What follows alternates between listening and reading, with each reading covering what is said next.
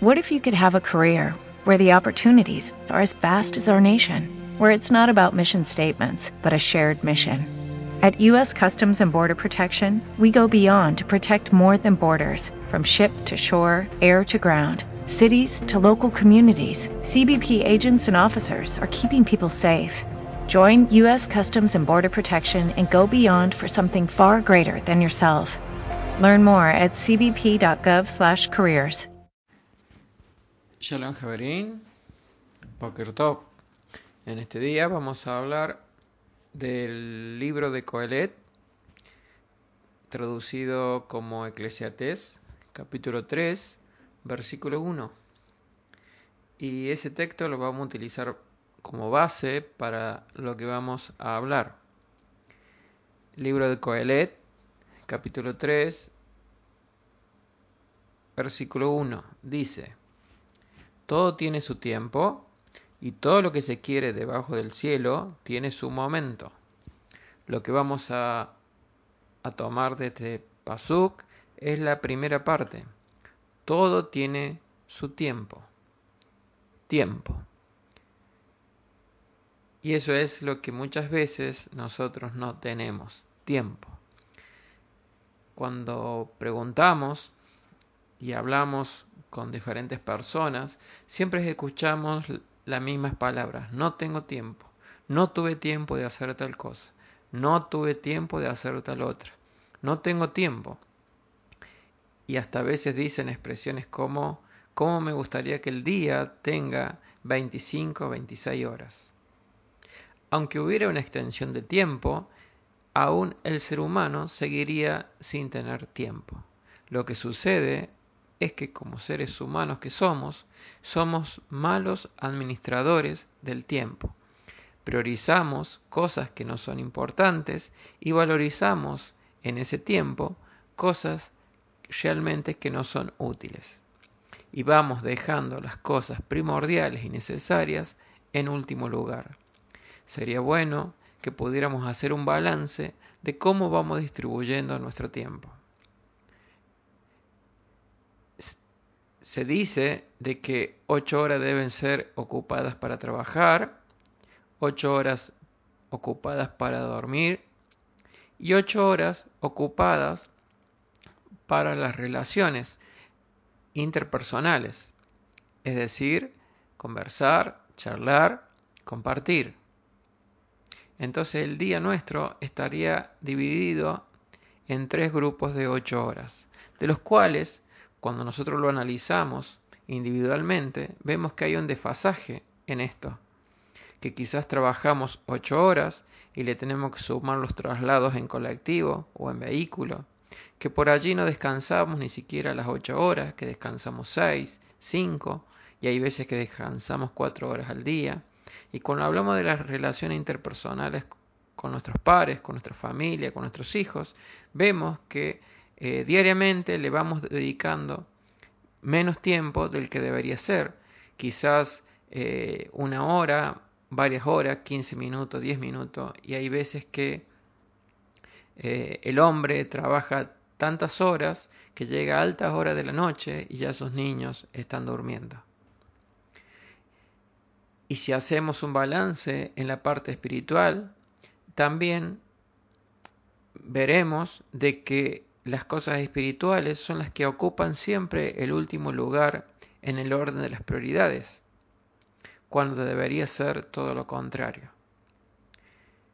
Por ejemplo, eh, quien les habla en este momento trata de ocupar todos los tiempos vacíos que tiene en la vida. ¿A qué me refiero con esto? Es que si voy viajando en un colectivo, llevo un libro para ir leyendo si tengo que ir a hacer un trámite al centro o hacer un trámite de algún pago o, algún trámite particular, llevo literatura o un libro para leer mientras espero mi turno. Entonces lo que hago es ir aprovechando todos los espacios vacíos que voy teniendo y los voy ocupando en cultivarme, en aprender y en interiorizarme en temas que quiero aprender.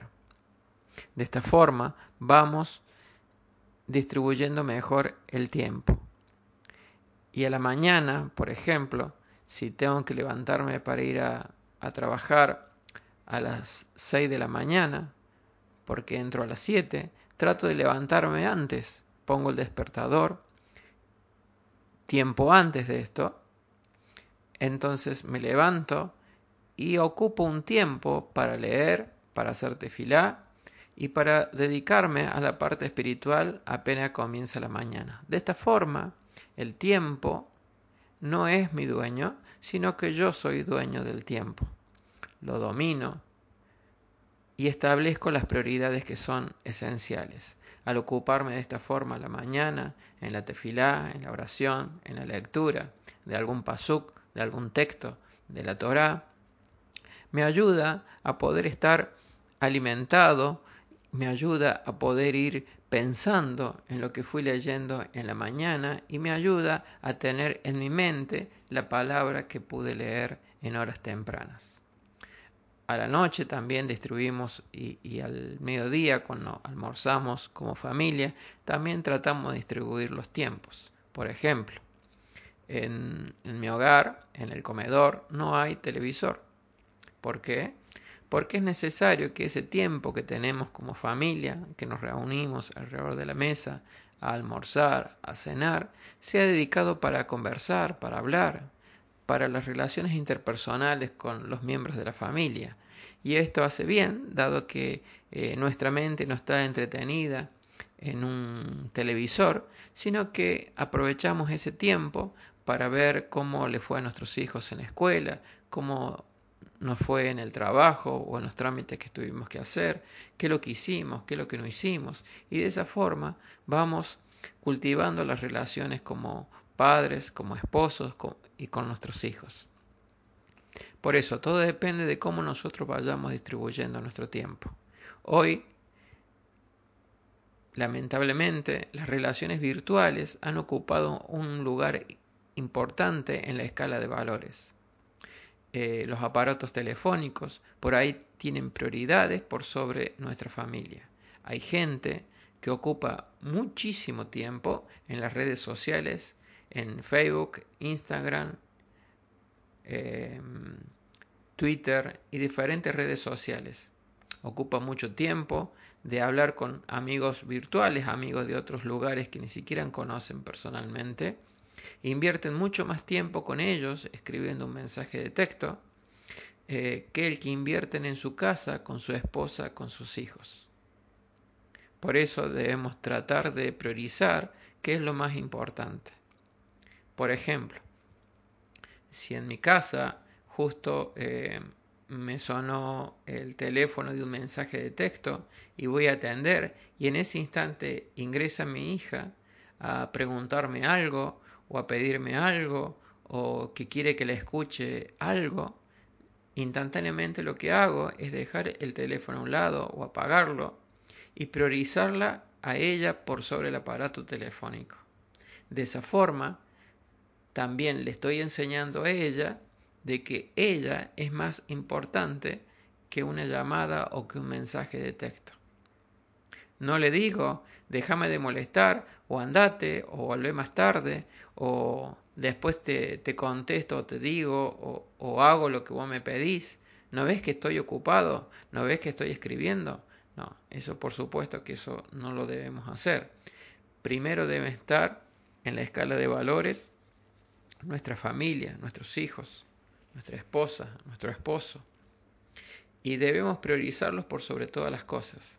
Por eso también en casa, como norma, tampoco se utiliza el, el teléfono celular en la mesa, ni en el almuerzo, ni en la cena. ¿Por qué? Porque es necesario que esas cosas queden en segundo plano. Y eso es lo que nosotros transmitimos también a nuestros hijos. Todo lo que nosotros enseñamos todo lo que nosotros eh, le educamos, ellos lo absorben y también lo comienzan a aplicar. Cuando nosotros priorizamos a ellos por sobre las redes sociales, por sobre los, eh, los mensajes de texto y todas las cosas esas secundarias, indirectamente estamos enviándole un mensaje. Cuando ellos sean grandes, cuando sean padres de familia, cuando tengan sus hijos, van a actuar de la misma manera que actuamos nosotros. Y no olvidemos esto nunca. Nosotros somos educadores. Nosotros somos maestros, maestros de nuestros hijos. Todo lo que nosotros enseñamos en nuestras casas, en nuestros hogares, ellos lo aprenden y lo aplican.